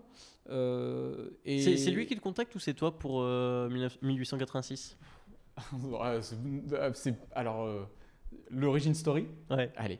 Euh, on- on- Ça on- me fait alors peur. en fait, non, c'est- c'est- franchement ça va, c'est cool. Euh, on jouait beaucoup aux jeux vidéo quand on était en Kama. Il faut Ok. imaginer qu'on faisait des LAN de Battlefield 1943 dans Ok. les locaux. Euh, aussi avec Mojo, euh, j'en avais fait une ou deux avec, avec, Guillaume- avec Blacky, Guillaume Saint-Gelin. Donc on était très jeux vidéo et en fait, le fait de partir loin, on a gardé contact aussi comme ça, en jouant en D'accord. réseau et tout. euh, et notamment à Red Dead Redemption et Red Dead Redemption 2. Euh, C'est le cowboy. on a saigné, on était vraiment des petits cow-boys. Euh, on a passé beaucoup de temps dessus et hum, il y avait déjà, euh, on, on avait déjà une idée de bosser ensemble sur un projet plus gros. Euh, on, se parlait toujours des prochains projets, tu vois, des trucs. euh. Euh, Il y avait un projet que j'ai pas fait qui s'appelle Horseback, Mm. qui était un western qui est sorti chez Ankama. Ça s'est pas fait. euh, Il y avait un truc de temps et de. euh, je- le budget n'était pas assez, assez bon pour que je puisse y consacrer suffisamment de temps pour le faire bien. Donc, euh, donc on l'avait pas fait. Et en fait, en jouant à Red Dead, moi je suis un gros fan de Muta aussi. Je connais aussi bien, si tu veux, le, bah, pas aussi bien que Run, c'est pas possible, mais Ouais, si tu mais veux, tu je connais connais l'univers. Si tu veux, c'est euh, comme me dire tu vas bosser sur les Tortues Ninja. on- tu vois, C'est un truc que tu vois. kiffes. Ouais, ouais, ouais. Ok, je vois, je J'ai comprends. déjà masse de fan art, si tu veux, de trucs, j'avais déjà bossé sur les bouquins. Donc on, s'était un peu dit, euh, il y avait déjà des premiers spin-offs qui étaient sortis de Mutafukaz, il y avait Loba Loca et Puta Madre. Donc c'était un peu cette vibe-là, et on se disait, mais euh, putain, il serait comment Vincelino, tu vois, à l'époque euh, des... euh, vraiment à l'époque de, Muta, euh, de Red Dead, hein, on, Ouais. est- on a gardé ce contexte-là, on a vraiment, c'est les mêmes, un peu les mêmes... Le les Far mêmes West. dates. Ouais, le fin du Far West, tu vois, début du capitalisme, il y a plein, une espèce de, de nœud De comme ça ouais. temporel, avec plein d'étapes de construction des États-Unis Et et, on- du monde en général, qui était qui était passionnante. Et comment tu les transposes en fait, les deux losers ben, Si c'est des losers, euh, c'est des mecs qui arrivent après la ruée vers l'or. 40 ans après, C'est euh, ça, en la disant, allez, on va faire fortune. Les mecs n'ont rien suivi. Euh, et malgré ça, ils tombent sur l'une des dernières pépites d'or, qui est le point de départ de l'histoire. Et, et donc, tu as tout un truc autour de ça, autour de. En fait, euh, ils ont l'air gentils, mais c'est de la cupidité, si tu veux, d'aller, euh, de se dire, allez, on va chercher de l'or, euh, on a besoin de ça, euh, tu vois, c'est ça qui va nous rendre heureux, c'est ça qui va nous faire. et c'est le début des galères. Euh, avec toute la, si tu veux, tu as une suite, euh, allez, lisez Mutafukaz de 1886 euh, pour avoir le, voilà, toute l'histoire. Et c'est ça, ça va enchaîner une... des catastrophes sur catastrophes, Ouais, ouais, ouais, les mauvaises décisions vont être prises, etc. Exactement. exactement. Donc, donc, si tu veux, l'historique, c'est ça. C'est en jouant, on, on a commencé à se raconter le scénario. Euh, moi, j'ai dit, vas-y, je vais faire des croquis. Donc, j'ai fait des premiers sketchs des persos version Ok. western. Et ensuite, une fois qu'on par avait exemple, ça. euh, Angelino qui a les cheveux vachement plus hauts, vachement Ouais. plus. euh, bah, il, a, ouais, il a des cheveux qu'il n'a pas dans le, dans ouais, le premier c'est à de peine des petits. Ouais, il y a des euh, petits picots. Mais légers, Ouais. quoi. Alors que là, ouais, on a vraiment des cheveux. Ouais, en fait, vraiment, j'ai donc ils sont un peu plus jeunes, tu vois, un peu plus cartoon. C'est pas tout à fait les mêmes persos.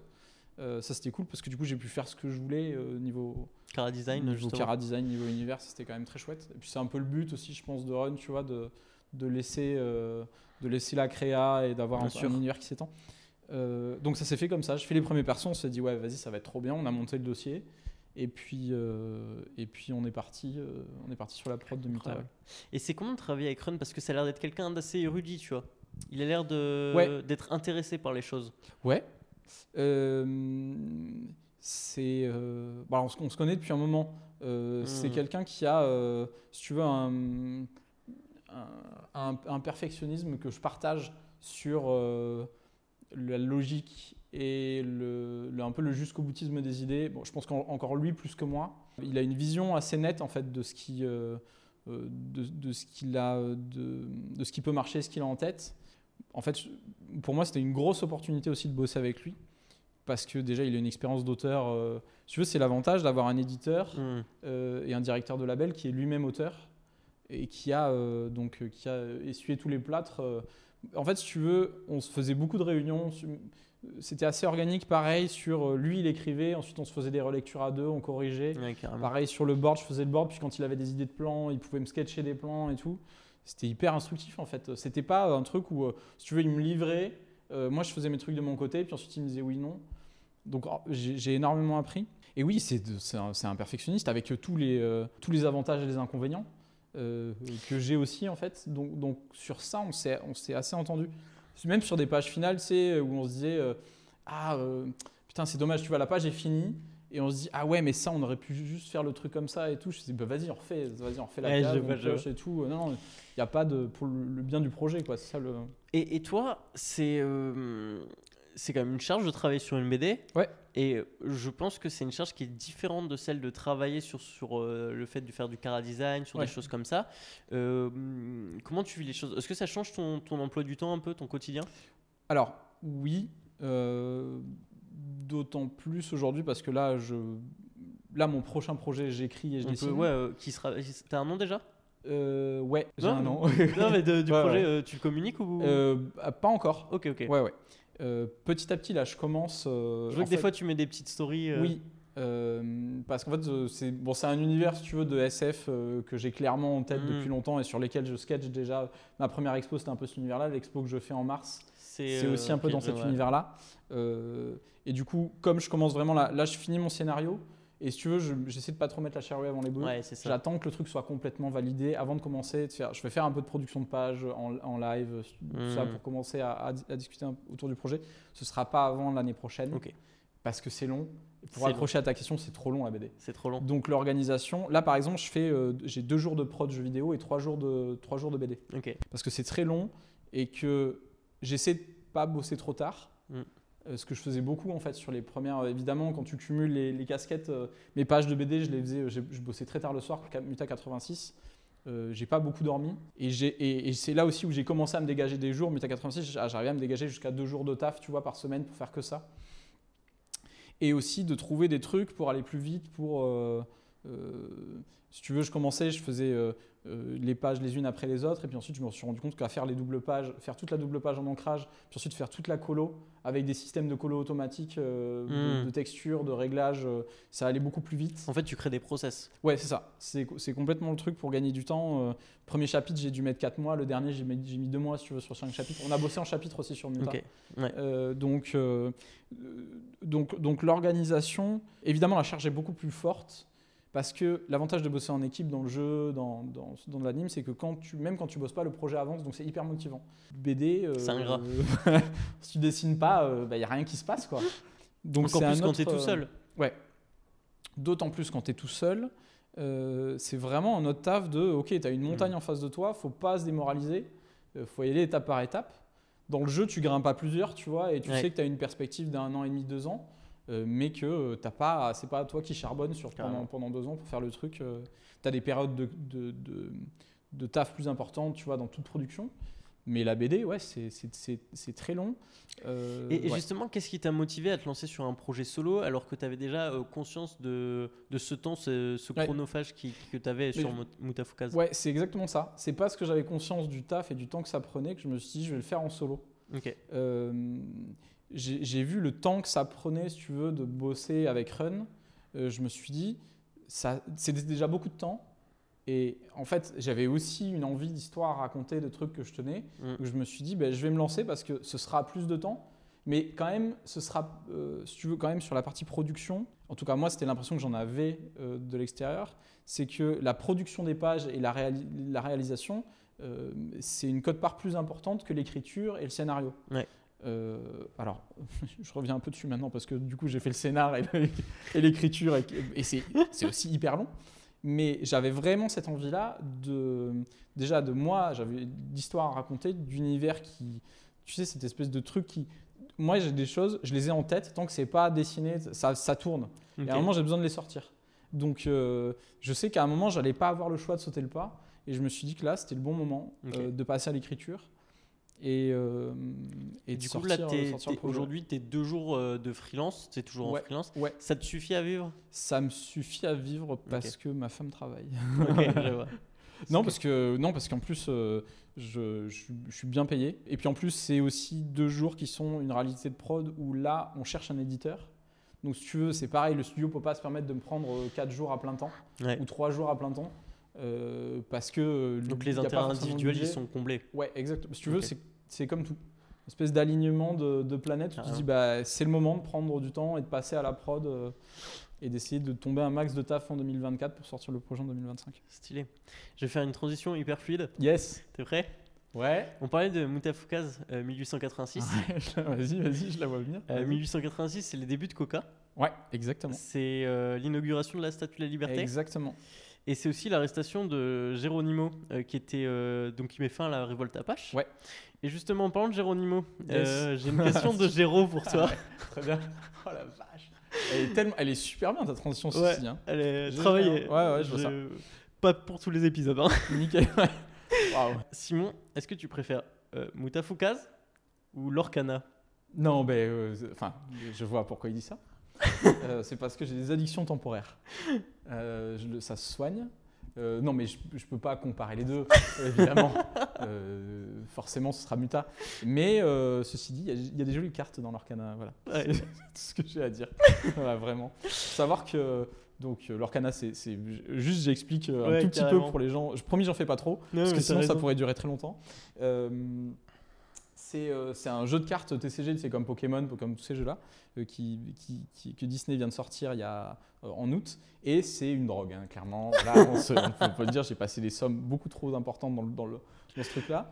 Et on a fait, et j'ai- commencé, à- j'ai joué avec Géraud euh, au dernier festival de Valenciennes. Ah, Valambule Euh, Oui, oui, oui, à fait Valambule. Ben voilà, tu vois, Géraud tout se tient. Ok. Euh, on a fait nos premières parties sur les stands quand on avait des creux. Et des fois, les gens attendaient pendant qu'on pendant qu'on faisait nos manches. voilà. Incroyable. Oui, oui, c'était rigolo. Ah, super drôle. Ouais. Et, et du coup, ça amène à sa deuxième question. Ouais. Si tu veux acheter l'intégrale de l'Orcana, il faut faire combien de commissions? Il faut faire combien? Putain, pour l'intégrale de l'Orcana? Alors, tu veux qu'on fasse un petit calcul euh, vite fait? Vas-y. Alors, euh, je pense que si tu veux, le set complet, c'est 204 cartes avec une moyenne. euh, je pense que tu en as pour euh, peut-être 600-700 euros. Ok. Euh, si tu fais des commissions à 150 balles, euh, ouais, c'est 3-4 commissions. Ok. Euh, là, je fais des maths, mais je ne suis pas 4, 4 x 5, 20. Là, t'es à 600 ouais, ouais, ouais, avec. euh, 600. Bon, voilà, c'est ce genre-là. Mais je sais pourquoi il me dit ça, c'est parce que je me suis mis à faire des commissions. Je fais jamais de commissions. J'en ai jamais fait. Tu vois, le, tu vois à quel point je descends loin. Mais c'est cathartique. Il, il faut- il faut que j'en parle comme ça, tu vois, ça va, ça va me libérer. Euh, J'ai fait, euh, parce que je trouvais ça marrant, de faire des commissions contre des cartes promo. Donc il faut savoir que, euh, comme tout bon dealer, Ravensburger et Disney euh, éditent certaines cartes en exclusivité pour des events, tu vois, des tournois qui ne sont disponibles que sur l'event Ok. donc aux, aux quatre coins du monde. Donc moi le jeu, c'était de sur les réseaux dire euh, bah, j'échange telle carte, genre euh, Mickey machin de Ouais. Essen, tu vois, ou de, du, du- du- de tel salon euh, contre une commission. Et de voir s'il y avait des gens qui, qui répondaient. Et écoute, j'ai réussi, à- j'en ai fait deux trois. J'ai réussi à avoir des cartes comme ça. Ok. euh, voilà. voilà. ah oui, on est sur. euh, Euh, Tu kiffes vraiment Ouais, c'était marrant. Ouais, ouais. je- oui, oui, je, oui, j'aime bien. J'aime beaucoup. j'aime beaucoup. Ah, le vice avoué. Ouais, c'est clair. Tu sais, je penche la tête un peu, tu sais. ah, Ok, incroyable. Euh, Mais, dans- mais je te rassure, dans trois mois c'est fini. hein, J'aurai oui, une autre c'est. édition. hein. À un moment, je pense qu'il y avait peut-être eu les, les figurines Tortue Ninja. Ouais, les filles, mais ça c'est toujours. J'en Ça, tu vois, toujours. toujours. euh, là, voilà. Les, les figurines NECA sont incroyables. Incroyable. Euh, je vais arriver sur un peu les, les dernières questions. Ouais. Il m'en restera trois, donc les deux classiques du podcast et une note qui est plus euh, propre à toi. Tu as travaillé sur énormément de projets. Ouais. Moi, au vu de comment tu te présentes, etc., j'ai un peu mon idée, mais j'aimerais bien que tu y répondes. C'est comment tu trouves tous ces projets? Comment je trouve tous ces projets? Mm. Euh, Qu'est-ce que, imaginons, tu as un artiste qui te demande, Mm. euh, ouais, euh, moi je veux faire du cara design, machin, tout ça, je suis un peu débutant et tout, Ouais. euh, il faut que je trouve des projets. euh, il faut que tu te débrouilles pour que ta fac valide ton stage dans un studio d'animation. Ok. Donc, faut feinter. Franchement, faut tricher, je pense, au début. Parce que, en fait, si tu prends tout l'historique, Mm. euh, ça, commence comme ça, en fait. Ouais. Euh, ça commence par euh, tu prends une opportunité et, euh, et, et petit à petit, euh, bah, c'est- aussi euh, accepter de. euh, des fois, tu vas faire des trucs qui sont pas ouf, qui sont pas Mm. forcément ton truc rêvé, mais parce que je pense que tu commences pas forcément par tes trucs rêvés. Alors, ça peut arriver, mais c'est pas trop les stats. Mm. Euh, Bien sûr. Donc, comme tu commences par des petits trucs et puis ça fait, euh, ça fait une espèce de boule de neige. Pour l'instant, tu vois, je touche de l'osier, euh, ça, ça marche. Mais je me suis toujours dit qu'un jour, ça peut s'arrêter aussi Mm. et je ferai autre chose. Carrément. Euh, mais euh, en fait, il faut continuer d'en faire.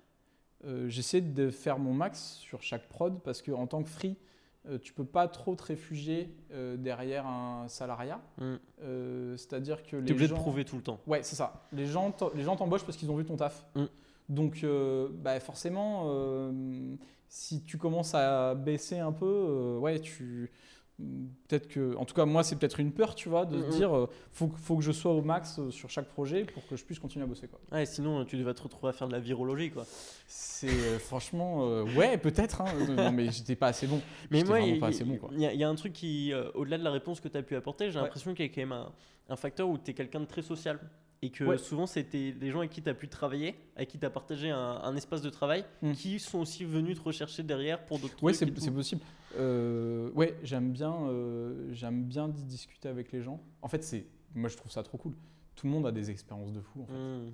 Euh, bah, je pense que Ouais, si j'en tu vois fais ça quelques-uns. Aussi, aussi, c'est que tu kiffes, tu vois. Ouais, euh, complètement. tu vois, partager les expériences des gens. Moi, j'aime bien discuter avec les gens. Et puis avec des gens, euh, surtout quand tu as des points d'affinité qui sont, tu vois, l'art, la création, ce genre de trucs. Clairement. Euh, aussi, un truc que je me suis dit, c'est que tu as, toujours des artistes, je, je rallonge, hein, euh, mais bon, tu couperas. Non, mais t'inquiète. c'est bien, on a deux heures. Je fais très peu de cotes, hein. très très très peu. Trop bien. Euh, j'ai cette impression-là que euh, j'ai toujours vu des artistes incroyables, mais qui n'avaient pas forcément de taf, Mm. et des gens qui n'étaient pas forcément aussi bons, mais qui avaient beaucoup de boulot. Donc je me dis que tu as forcément une part de... Déjà, il faut savoir un peu se vendre. Ça aussi, c'est un truc que j'ai appris à la fac. Ouais. C'est une et dans les petits boulots, c'est autant. Euh, j'ai pas forcément toutes les compétences, je suis pas forcément le meilleur, mais par contre, euh, je sais que si tu as un minimum sociable, un minimum sympa avec les gens, Ça joue. En fait, euh, ça joue vachement. Je Mm. pense qu'ils vont préférer quelqu'un qui est sociable, mais qui a pas forcément des compétences de fou, à quelqu'un qui est euh, incroyable, mais par contre, tu peux pas bosser avec Ouais, qui est imbérable, ouais, bien sûr. Donc euh, ouais, je pense que ça, je pense que ça joue, euh, Carrément. ça joue à fond. Euh, on va rester du coup sur les deux questions euh, de fin du podcast. Euh, la première, ça va être une recommandation, Oui. soit de quelque chose à lire, à consommer, vidéo, film, Oui. peu importe, euh, que tu aimerais partager. T'as déjà ta réponse? Oui, c'est la même que Géraud, faut voir Breaking Bad. C'est Ah ouais? Ok.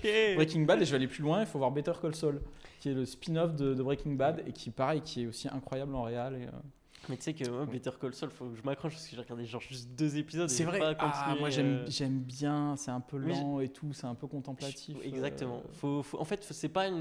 En fait, le problème, c'est que souvent, je regarde des trucs en mangeant ou sur le côté, tu vois. Alors que je pense que c'est un truc, c'est un peu comme un film. Il faut se poser devant, tu vois. Ouais, ouais, ouais. Oui, oui. Et puis euh, en plus, le développement des persos, t'as- bah, si tu veux, les épisodes commencent des fois en flashback, mais tu le sais pas. euh, donc, donc, faut un peu suivre. Mais moi, je, moi vraiment, c'est, je pense que c'est dans, dans ces dernières années, ça. euh, je vais faire d'autres recos de séries. Je vais pas en faire qu'une. Il faut voir Tchernobyl, qui est incroyable. Il faut voir euh, Watchmen, euh, qui est aussi incroyable. Euh, elles sont sorties les deux la même année, mais j'avais trouvé ça fou. Voilà, il y a plein de. Il faut voir Uncut James sur Netflix, dans les, dans les perles cachées, qui est un de mes films de chevet et avec une BO incroyable. Voilà, après, euh, c'est des recos de série, euh, tu vois, je, je pourrais faire euh, d'autres trucs euh, de recos d'artistes. Et si on donne un euh, livre Un livre. euh, BD, manga, livre, bah, je- évidemment, je lis pas beaucoup, comme, comme tous les auteurs, tu vois. Je lis pas énormément. Alors, à part faire les recos de potes, évidemment, euh, Mm. tous les auteurs manga français soutenaient la créa, tous les potes du label. euh, le Frontière de Blacky est incroyable, le- euh, qui prend des prix un peu partout. euh, dans, dans les auteurs hors, hors le, hors français, moi, il y a James Harren, Ok. qui est l'auteur d'Ultra Mega. Que, en fait, là, si tu veux, je dessine en ce moment et j'ai ces bouquins à côté de moi. Donc, clairement, c'est une ref, euh, tu vois, en ce moment. Grosse euh, inspi en ce moment. ouais. euh, et je- je- en fait, il y en aurait plein.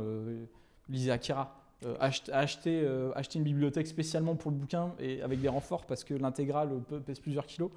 Mais lisez Akira de Katsuhiro Otomo. euh, voilà, c'est une de mes bases aussi. voilà, je, ouais, je peux en avoir beaucoup. Et finalement, question de fin, un conseil, peu importe le, le sujet, mais un Ouais, conseil ouais. À, à distribuer. J'en ai, j'en ai, ai dit un peu. Tu sais, c'est les trucs, euh, pareil, les vérités générales. J'aime pas trop. euh, J'aime pas trop en dire. Euh, un conseil, euh, ouais, il faut, euh, faut un peu, euh, faut un peu prendre l'opportunité, quoi. Je pense. Ouais. Ouais, ouais, faut être assez, euh, assez ouvert, surtout, même tout le temps en fait. Faut être un peu ouvert aux autres. Je pense que ça, je pense que ça fonctionne. euh, je pense que ça fonctionne. Et comme, et aussi. Parce que même en cas de mauvaise expérience, ça t'apprend à, à- à savoir ce que tu veux pas. Quoi. Ouais. C'est hyper important. Tu délimites, euh, si tu veux, petit à petit, tu avances dans la vie et tu délimites euh, ta, tu sais, ta, ta zone de C'est quoi euh, ta- zone de ta- tir. ton expérience là, qui, qui est La- derrière cette pensée là. La... Mais en fait, en fait, il y en a plusieurs parce que même le truc pour Disney, si tu veux, Ouais, ouais, c'était vrai. cool. Mais de connaître la réalité de la prod derrière, c'est euh, assez incroyable. Parce que tu en entends parler, mais tant que tu n'as pas vécu le truc, et encore, c'était pas moi, si tu veux, à l'origine du projet, donc euh, moi, je T'es moins touché l'impact que- est moindre. Euh, je sais que moi, j'ai eu des potes, euh, pour des mêmes expériences de taf, des, a des potes, ça s'est pas très bien passé. Mm. Et, et, et, et moi, ça me, ça me, aussi, l'expérience des autres, c'est hyper important. Mm. Te, te dire, ok, bah, ouais, il est passé là, il est passé devant moi, il a sauté sur la mine, je vais éviter d'y aller, quoi. Carrément. Euh, ouais, moi je sais que je fonctionne beaucoup avec, euh, en- en- avec l'expérience des potes et, euh, et les retours. Et, et puis ça t'apprend aussi à faire le tri dans les gens. C'est pas mal, tu vois. À faire le, ouais, ouais, le tri dans les gens un peu toxiques et, et puis entre Qui les. te pompe l'énergie. Ouais, c'est ça. Et entre les, les, les biens, ouais, ouais, c'est c'est important. Du coup, on te retrouve ici en mars? Exactement, je serai dans le bar en face là-bas. là. Ok. Mais en fait, c'est ça qui est cool, c'est que c'est- c'est des crémaillères où on, on prend l'apéro. Ok. Donc si tu veux, c'est quand même, euh, c'est quand même bien. pas mal quoi. En plus, on est dans l'hypercentre de Montpellier, donc euh, Ouais. cool. Là, euh, bah, là on, est au, c'est- on est au centre de tout là. Trop, trop bien. Et bah, merci beaucoup, Simon. Bah, merci, à, merci- merci à toi Charles. Et puis, c'est une fin de tournage. Clap. Si vous êtes ici, c'est que vous avez écouté l'épisode jusqu'au bout et pour tout cela, je vous en remercie.